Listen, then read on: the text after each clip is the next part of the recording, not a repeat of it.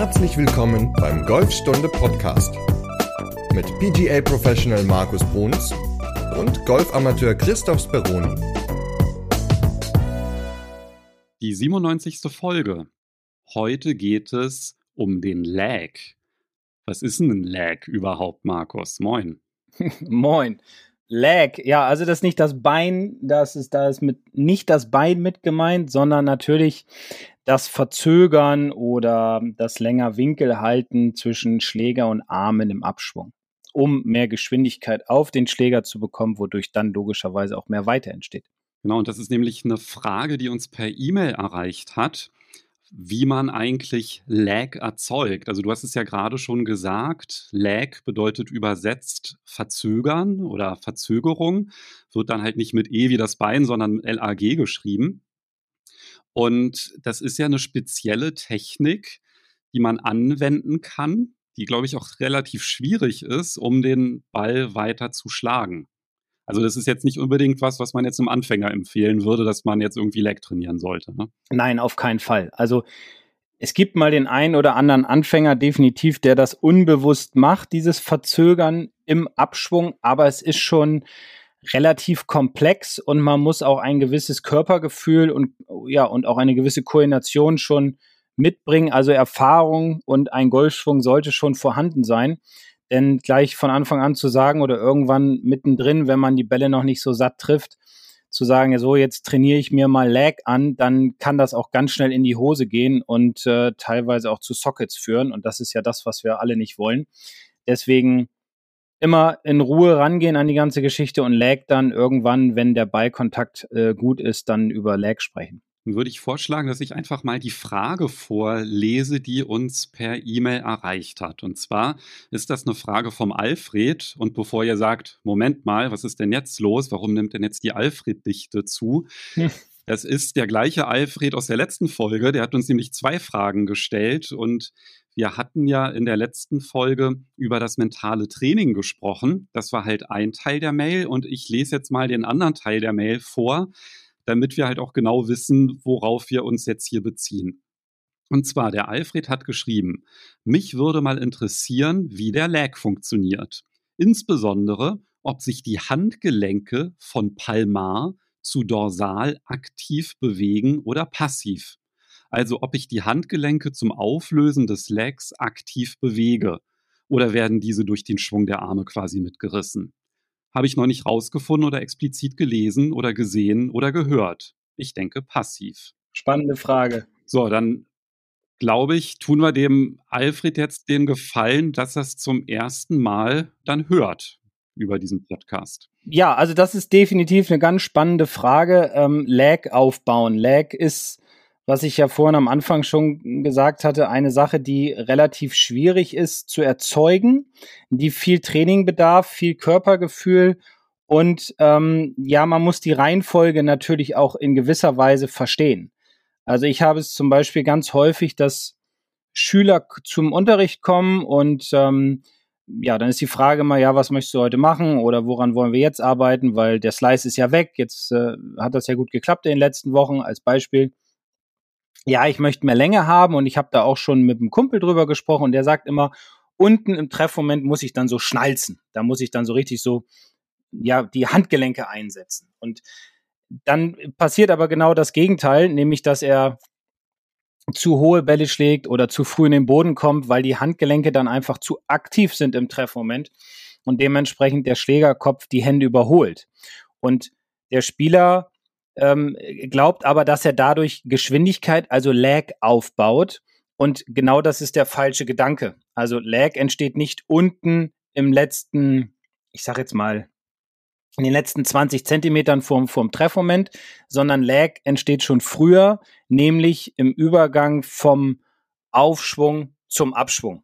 Ja, also und da ist die große Schwierigkeit, wie baut man das auf? Wie ist da die Bewegung der Hände, der Arme, des Körpers? Ich würde ja sogar behaupten, das fängt noch früher an. Ja, wo fängt es denn bei dir an?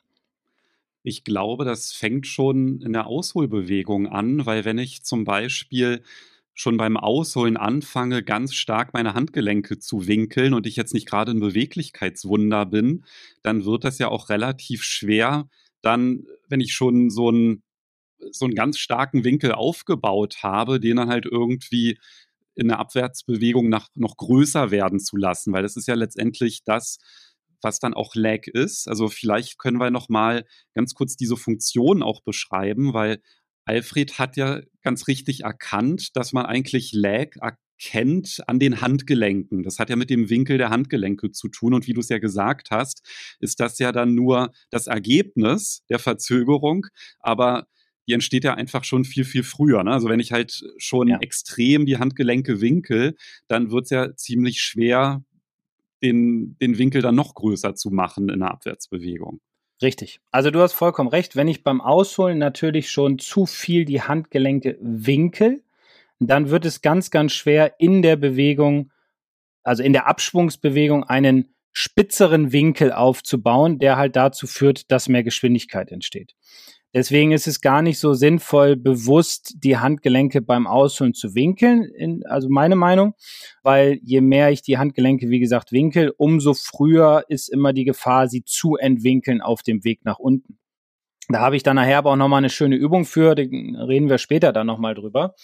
Grundsätzlich ist es so, dass auf dem Weg nach oben die, die Slag halt beginnt wenn man versucht, weniger oder sagen wir mal passiver die Hände zu bewegen, um dann halt in der Bewegung zum Ball mehr Geschwindigkeit über die Handgelenke aufzubauen. Das kann man sich so ein bisschen vorstellen wie ein Stein, den man übers Wasser ditchen möchte. Mhm.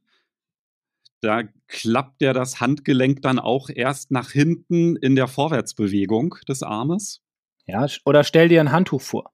Genau, oder so ein Ausschütteln ne, des Handtuches genau. am Strand. Richtig. Da ist ja dann auch nicht so, dass man da irgendwie mit steifen Handgelenken da die Arme hoch und runter wedelt, sondern da, da macht man das ja dann auch so ganz natürlich. Also wenn man das jetzt vielleicht, wenn man jetzt nicht gerade Auto fährt und den Podcast hört, dann kann man ja einfach mal seine Hand, zum Beispiel die rechte Hand nach vorne ausstrecken, runterhängen, oder den Arm nach vorne ausstrecken und die Hand runterhängen lassen. Und dann geht man mit dem Ellbogen runter, mit der Hand hoch und man geht dann mit dem Handgelenk runter und die Hand klappt dabei nach hinten. Das ist so das, was man vielleicht mal so ausprobieren kann, um das mal so zu spüren, wie sich das anfühlt, wenn das Handgelenk verzögert.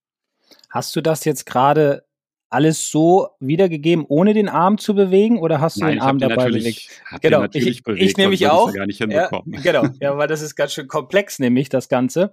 Und wenn man das nicht, nicht zusammen macht, also sich die Gedanken äh, macht und dabei gleichzeitig den Arm und die Hand bewegt, dann ist es verdammt schwer umzusetzen. Also deswegen ist es ganz gut, wenn man dabei redet, das dann auch auszuprobieren. Deswegen bitte nur, wenn ihr jetzt nicht Auto fahrt gerade. Fahrrad auch nicht. Fahrrad auch nicht unbedingt, genau. Vielleicht in, in der Bahn dann oder im Bus einfach in die Mitte stellen und da ein paar Schwungbewegungen machen. also grundsätzlich völlig, vollkommen richtig der Gedanke. Das heißt, wenn ich den Arm gerade habe im, im, am Ausholen sozusagen den rechten oder ist er ja schon gewinkelt dann der Ellenbogen, dann klappe ich mein Handgelenk mit dem Daumen zum Körper. Jetzt muss ich wieder aufpassen, Linkshänder und Rechtshänder. Für einen Rechtshänder ist es der rechte Arm, für den Linkshänder ist es der linke Arm. Dann klappe ich den Daumen zum Körper sozusagen, also der Winkel wird spitzer oder kleiner und daraus resultiert dann auch, dass ich mit meinem Oberarm mit als Rechtshänder, wie gesagt, mit dem rechten Oberarm enger am Körper bleibe, was dann dazu führt, dass einfach mehr Spannung aufgebaut wird. Und es gibt dazu ein, ja, ein schönes Video, was ich, was ich letztens gesehen habe, was das Ganze eigentlich ganz gut widerspiegelt.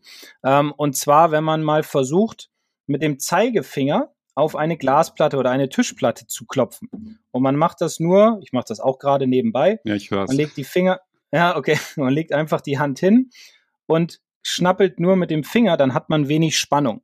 Wenn man dann versucht, mehr Energie aufzubauen und man arbeitet viel mit dem Oberkörper, dann klatscht, dann kommt gar keine Spannung im Grunde auf, weil die ganze Energie halt im Oberkörper ist. Wenn ich aber die Hand auf den Tisch lege und mit dem anderen Zeigefinger meinen Zeigefinger spanne, also hochziehe, dann schnallt das viel, viel doller. Und das ist im Grunde diese Spannung, die aufgebaut wird in der Bewegung zum Ball, um halt mehr Geschwindigkeit auf den Schlägerkopf zu bekommen. Das bedeutet, Der Lag ist das Ergebnis einer Verkettung unterschiedlicher Bewegungen, die nicht nur alleine in den Handgelenken ausgelöst wird. Ganz genau. Auch im Arm und dann natürlich auch wiederum im Unterkörper, der logischerweise sich auch mitbewegen muss in Richtung Ziel, sage ich mal, also Gewichtsverlagerung und so weiter. Das muss halt alles dabei sein. Deswegen ist es jetzt auch, was wir vorhin schon gesagt haben, nicht ganz so einfach, das jetzt mal eben am Anfang einer Golfkarriere einem ich sage jetzt mal Anfänger, soll jetzt nicht böse klingen, beizubringen. Also deswegen muss man schon eine gewisse Erfahrung, eine gewisse Routine mitbringen, um dieses Lag halt äh, verstehen zu können. Also ich spiele jetzt auch schon ein paar Jahre Golf und ich kriege das halt nicht hin. Ne? Also wenn ich irgendwie anfange, da Leg zu trainieren oder aktiv zu machen, dann komme ich meistens koordinativ durcheinander. Also mhm. das ist dann einfach, dann stimmt nicht mehr die Bewegungskette und dann kommen da halt wirklich die wildesten Fehlschläge raus und ich muss dann halt wirklich einen guten Tag haben. Das ist, klappt es vielleicht mal, aber ich kriege das halt auch nicht konstant hin. Ne? Also ich finde das schon sehr, sehr anspruchsvoll. Ja, es ist auch mit, mit anderen Faktoren wiederum verbunden. Ein wichtiger Faktor ist auf jeden Fall, es klingt immer so ein bisschen blöd, so dieses, dieses Lockerbleiben, sage ich mal. Also, dass man auch einen nicht zu hohen Griffdruck halt hat. Dass man auch nicht zu viel die Handgelenke beim Ausholen anwinkelt. Denn durch beides entsteht halt keine Spannung, die ich aufbauen kann. Vor allem nicht durch den hohen Griffdruck. Also da muss man auch schon sehr viel Überwindung haben und sagen, okay, ich halte den Schläger jetzt mal lockerer in den Fingern und versuche mal bewusst jetzt dieses Gefühl zu entwickeln. Ich habe weiche Hände, weiche Handgelenke, die mir helfen, den Winkel mehr zu setzen im Abschwung. Ja, das, weil daraus resultiert ja das Lag. Und wer das zum Beispiel als äh, von, von den Tourspielern richtig, richtig gut macht, ist die Nummer eins der Welt, John Rahm. Also wer da mal sich ein Video angucken will, einfach mal vorbeischauen und sich das Ganze mal angucken. Der macht das richtig gut. Was würdest du sagen? Was sind denn die Voraussetzungen dafür, dass ich mich mit diesem Thema beschäftigen sollte. Also ich mache mal jetzt so ein Beispiel. Ja. Ich bin jetzt so ein Hardcore-Slicer, ich habe einen schwachen Griff, ich hole ganz flach aus, um dann extrem von außen im Abschwung an Ball zu kommen. Also was müsste ich erstmal fixen in meinem Schwung, damit auch Lag wirklich sinnvoll ist und seine Wirkung entfalten kann? Ja, den Beiflug. Ja, also logischerweise. Also ich bin ich sage immer, wenn ich ein, ein Schlägerfitting mache, sage ich immer, das Erste, was wir uns angucken, ist der Schlägerkopf. Und daraus resultiert eine gewisse Beigeschwindigkeit. Und genauso ist es auch bei einer äh, Schwungkorrektur. Erstmal ist es wichtig, den Ball sauber zu treffen und gewissermaßen auch gerade zu schlagen. Also wenn ich jetzt ein Slicer bin und will Lag aufbauen, weiß ich nicht, ob das unbedingt, es kommt immer auf den Schwung natürlich wieder mit drauf an, der ideale Weg ist. Also ich ich würde immer empfehlen, erstmal einen guten Ballkontakt oder einen konstanteren Ballkontakt zu haben. Klar, nicht jeder Ball ist gut getroffen, das geht uns allen so. Und vor allem auch einen relativ geraden Ballflug oder konstanteren Ballflug, um dann halt über Schlägerkopfgeschwindigkeit nachzudenken. Weil ich bin, ja, bin mehr ein Freund davon geworden, mehr über die Ballgeschwindigkeit, also einen vernünftigen Treffmoment nachzudenken. Sowieso schon immer, aber auch den Leuten das zu versuchen zu erklären, dass Schlägerkopfgeschwindigkeit an zweite Stelle kommt nach der Ballgeschwindigkeit, weil die meisten wollen halt immer, egal wie der Ball fliegt, immer nur Schlägerkopfgeschwindigkeit, weil Bryson DeChambeau, der schwingt ja auch nun brutal schnell und nimmt an World Long Drive Championships teil, da möchte ich ja nun auch hin.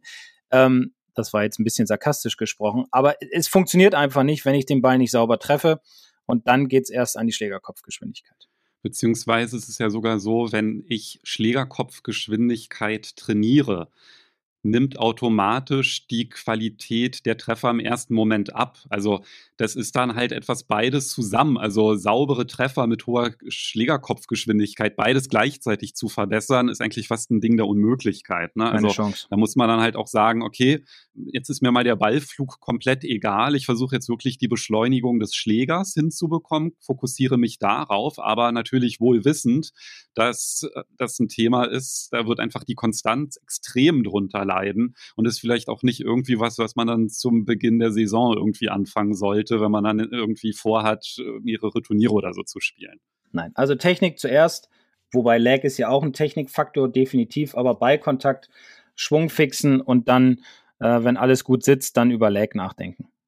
Weil, wie gesagt, im, es gibt ein, zwei spannende Übungen dafür, aber es ist doch relativ komplex, das Ganze umzusetzen. Deswegen Ballkontakt und dann Schlägerkopfgeschwindigkeit. Um nochmal die Frage vom Alfred aufzugreifen. Ja. Der hat ja ganz konkret gefragt, erzeuge ich Lag durch eine aktive Handgelenksbewegung oder durch eine passive? Und ich glaube, da muss man so ein bisschen unterscheiden, was versteht man unter aktiv und passiv und auch in, in welcher Phase des Golfschwungs, oder? Ja, also ich würde es schon als aktiv bezeichnen, dass man sich Gedanken halt drüber machen muss. Logischerweise, irgendwann ist es, irgendwann wird es passiv, wenn es automatisiert ist.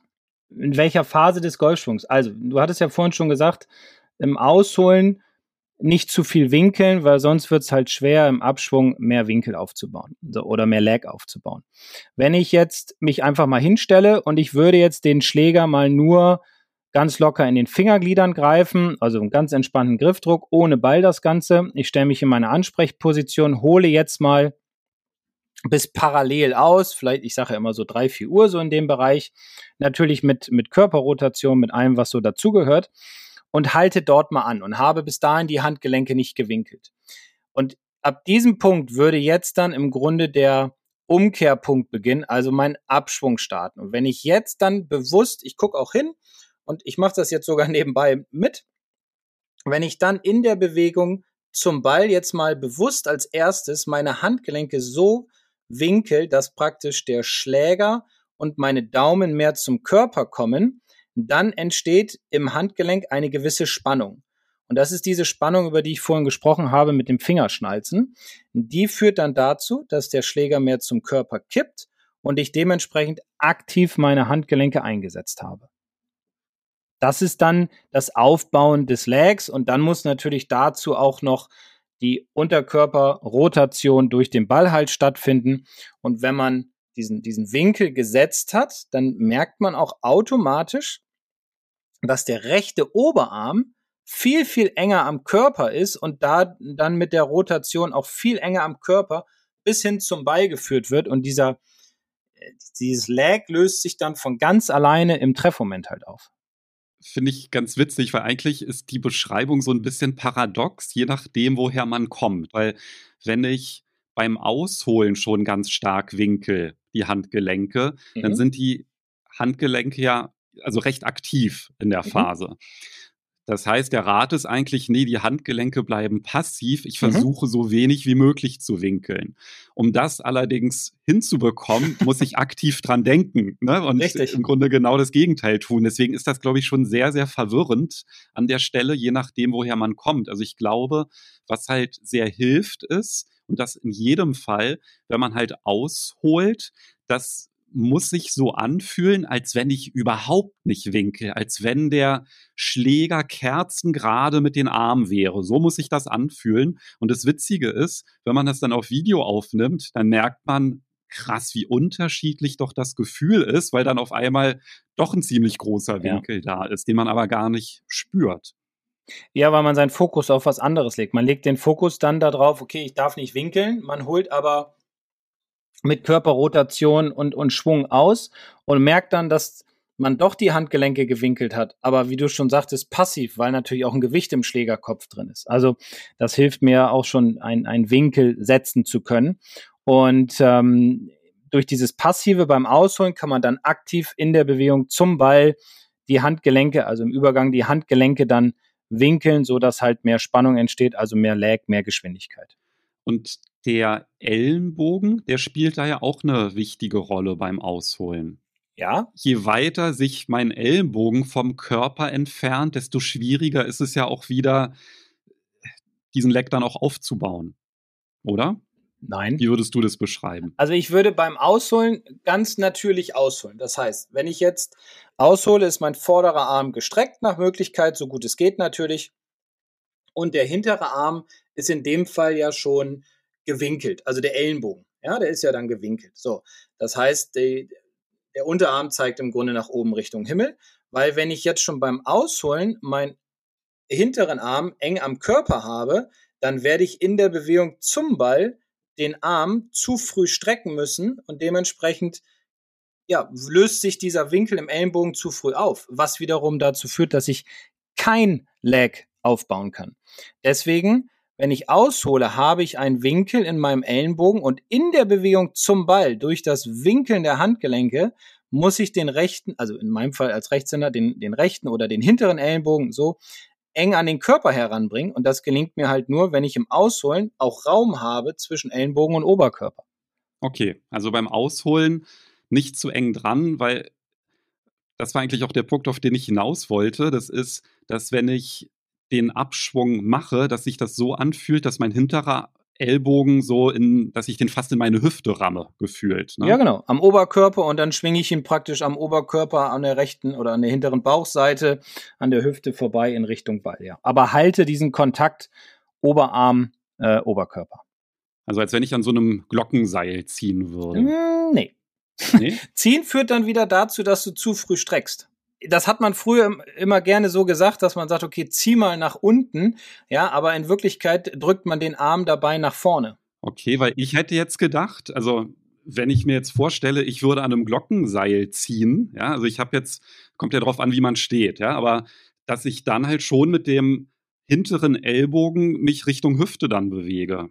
Aber es kommt natürlich drauf an, ne, wie man zieht. Also wenn man jetzt irgendwie ja. so den hochspringt, um dann ähm, sich ans Seil zu hängen, dann ist das natürlich genau das falsche Bild. Also kommt vielleicht dann auch mit der Technik, welche Erfahrung hat man als Glöckner, dann ist das vielleicht ja, genau. nicht so hilfreich. ja, also ich weiß, was du meinst. Es ist manchmal ein bisschen ähm, ja, irreführend, sage ich mal. Dieses Ziehen kann auch manchmal dazu führen, dass man den Arm zu früh streckt. Deswegen lassen wir es mal so stehen. Ich würde es eher als, ein, ein, als eine Art Ranbringen des Oberarms an den Körper bezeichnen durch Winkeln der Handgelenke im Abschwung. Okay, dann lass mal vielleicht einen anderen Referenzpunkt nehmen, wenn der. Lass das Handtuch nehmen. Das zum Beispiel. Das, ja. Nee, der, ich hatte jetzt äh, Referenzpunkt, hätte ich jetzt ähm, Schaft und Schlägerkopf gedacht. Ah, okay, okay. Weil das müsste sich ja dann halt so anfühlen, als wenn das auf einen rauffällt. Genau, und du hattest ja vorhin schon ganz am Anfang der Folge gesagt, Lag bedeutet ja ein Verzögern.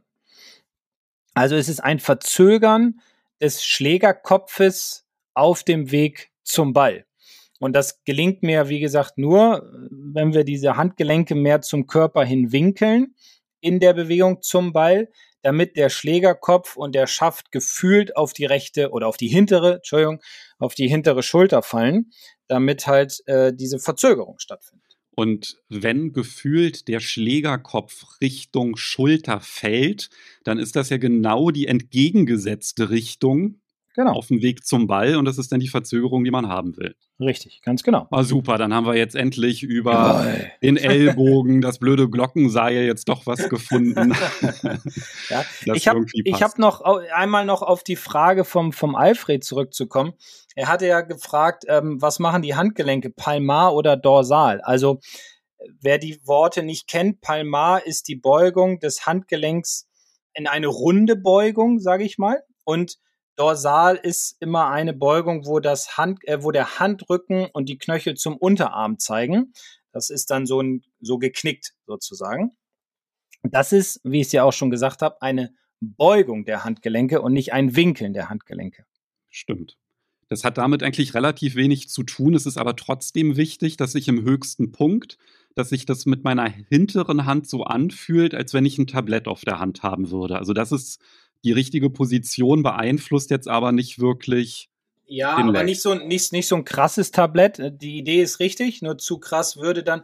Also Palmar und Dorsal sind ja zwei Dinge. Wie gesagt, Palmar ist das runde Handgelenk, Dorsal ist das eckige, nenne ich es mal.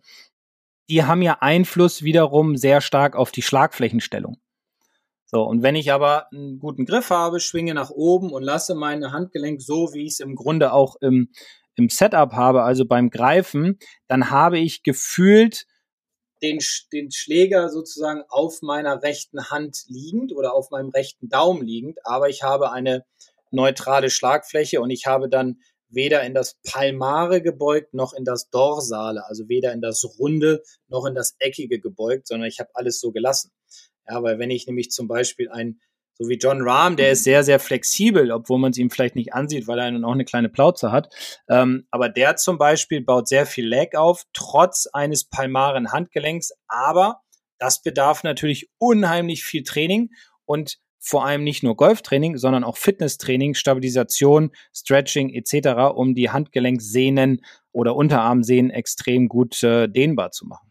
Da würde ich dann auch noch mal in der Podcast-Beschreibung eine sehr, sehr gute Übung verlinken. Die ist aber ein bisschen unangenehm, wenn man das nicht unbedingt häufig gemacht hat oder wenn man eine eingeschränkte Beweglichkeit in den Handgelenken hat. Wenn man allerdings Lag aufbauen möchte, hast du es ja gesagt, ist Flexibilität wichtig und es ist halt eine Übung, da braucht man wirklich nur fünf Minuten für, muss man aber halt regelmäßig machen und ist am Anfang halt wirklich ein bisschen schmerzhaft, weil ja, Dehn- und Beweglichkeitstraining ist natürlich erstmal unangenehm, wenn man ein bisschen eingerostet ist. Würde ich aber verlinken. Das heißt, mhm. wenn ihr nach der Folge das mal direkt ausprobieren wollt, eure Beweglichkeit in den Handgelenken zu steigern, dann findet ihr da ein passendes Video zu. Was mich jetzt noch interessieren würde, wir haben jetzt relativ viel über Bewegungsabläufe und so gesprochen. Hast du denn auch Übungen, mit denen ich das Gefühl mir dafür erarbeiten kann, beziehungsweise dass ich halt in diese ja, Richtung trainieren kann, diesen Lag aufzubauen? Meinst du jetzt mit Ball, ohne Ball, mit Schläger, ohne Schläger? Na, alles, was hilft. Alles, was hilft. Also, was zum Beispiel immer hilft, sind Vorstellungen, finde ich, ganz extrem. Ähm, da hatten wir auch in der letzten Folge drüber gesprochen.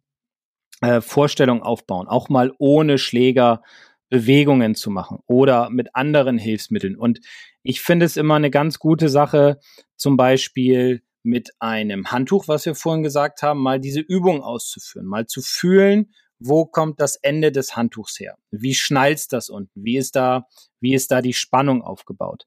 Dann kann man zum Beispiel auch so, so ein Lag trainieren mit einem Schläger oder einem Stick.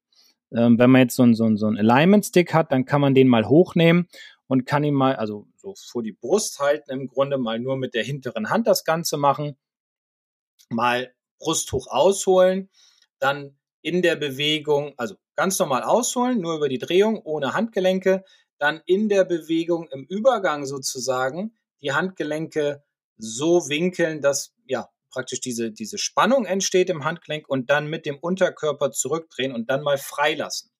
Und das Ganze mal schnell dann mit der Zeit ausführen und dann mal hören, wie laut dieser Sound ist. Weil wenn ich nämlich versuche, mit dem gesamten Oberkörper zu arbeiten, dann würde sich dieser Winkel zu früh auflösen. Ich hätte zwar auch einen gewissen Sound in dem, in dem Stick, aber er ist viel, ja, viel geringer und viel kürzer. Und wenn ich es richtig mache mit den Handgelenken, dann wird der Sound länger und größer und das gibt mir persönlich immer ein Gefühl, ähm, und das sind auch die Übungen, die ich immer mit meinen Schülern mache. Ähm, ein Gefühl dafür, okay, ich brauche viel Geschwindigkeit, die kann ich aufbauen, wenn ich die Handgelenke halt richtig winkel in der Bewegung zum Ball. Und mit diesem Stick entsteht dann so ein richtig schöner, knallender Peitscheneffekt. Also das Zwischenlassen des Sticks ist mein Feedback, ob ich das mit dem Leck richtig hinbekomme. Und das Schöne an der Übung ist ja auch, da muss ich gar keinen Ball schlagen. Und das hatten wir vorhin ja auch gesagt da sollte wirklich der Fokus dann auch weg sein von guten Treffern, sondern es geht ja wirklich erstmal um diese Bewegung, die wiederholbar zu machen. Und dann muss man natürlich halt gucken, dass man die auch koordinativ auf die Reihe eingebaut kriegt. bekommt. Ja, genau, ja. wenn es darum geht, dann die Bälle zu schlagen. Ja, aber deswegen kann man sich ja über den Stick zum Beispiel oder einen umgedrehten Schläger, den man am Kopf anfasst, einfach ein Gefühl erarbeiten. Man kann das dann auch mal mit dem Schläger wiederum machen, indem man dann praktisch am imaginären Ball ansetzt, ausholt und wirklich nur auf die Handgelenke achtet, nur dieses Gefühl der Handgelenke fühlt, damit man halt diese Geschwindigkeit entwickelt und nicht unbedingt sofort immer am Ball schlagen, sondern einfach auch mal 50, 60 Probeschwünge machen, nur fühlen und nur hören. Das hilft unheimlich viel, äh, um dem Körper, wie gesagt, einen Automatismus zu verleihen, um dieses Gefühl für die richtige Bewegung zu geben. Und wenn ich das dann mit Ball dann auch trainiere. Was hilft mir dabei? Also du hast ja schon Griffdruck angesprochen. Mhm. Auf jeden Fall locker bleiben ist ein ganz, ganz wichtiger Aspekt.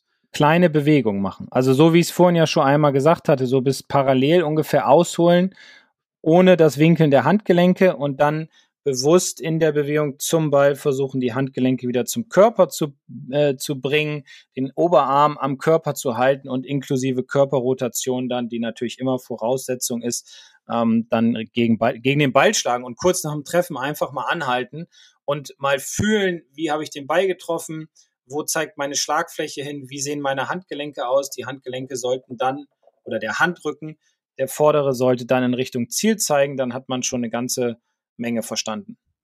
Okay, das sind doch ganz praktische Tipps, dass man halt auch die Theorie versuchen kann, in die Praxis umzusetzen, sich da halt schrittweise dem Ganzen nähert. Was ist denn so deine Erfahrung? Wie viel Zeit muss ich denn investieren? Das ist ja jetzt nicht, was ich einmal irgendwie fünf Minuten vorm Bälle schlagen auf der Range irgendwie mache und dann sitzt das. Was würdest du da sagen? Wie intensiv muss ich mich mit dem Thema beschäftigen, dass ich da halt auch wirklich von profitieren kann? Lange. Ich frage für einen Freund. Ja, ja, ist klar. mein Freund würde gerne wissen. Es ist immer schwierig, mich so auf Zahlen oder auf Zeitpunkte festzunageln. Ich finde es, es kommt immer darauf an, wie oft ich trainiere und wo mein Fokus liegt beim Trainieren. Jetzt ist Winter. Jetzt ist es ideal, wenn, wie gesagt, der Ballkontakt gut ist, die Richtung einigermaßen passt, ähm, zu sagen, okay, jetzt trainiere ich mir sowas an. Jetzt versuche ich einfach mal mir die nächsten zwei Monate nur Lag beizubringen. Ich trainiere nur Lag und ich konzentriere mich bei jeder Trainingseinheit nur darauf. Ich versuche dadurch vielleicht auch am Anfang mal Längen aufzuschreiben, ja, dass ich in der ersten Einheit mal aufschreibe, okay, jetzt hat es einmal funktioniert, mein Ball ist jetzt so und so weit geflogen. In der nächsten Einheit versuche ich wieder ein bisschen mehr Lag aufzubauen, da versuche ich das noch mehr zu fühlen ich finde es schwierig, Zeiten festzulegen, weil jeder ja anders trainiert, anderen, anderen Rhythmus hat beim Training. Grundsätzlich dauert es, bis man dann auf dem Platz ein Gefühl dafür entwickelt, was Lag ist. Also es geht nicht heute hin und morgen kann ich's. Das funktioniert nicht. Ja, dann frage ich mal für mich. Ich gehe einmal die Woche trainieren und da müsste ich wahrscheinlich schon ein bisschen mehr machen, ne? So als durchschnittlich talentierter Hobbygolfer. äh, ja, Okay, ja, das war erstmal eine Orientierung. Weiß nicht, sagen wir mal sechs bis acht Wochen, also sechs bis acht Trainingseinheiten bei einmal die Woche.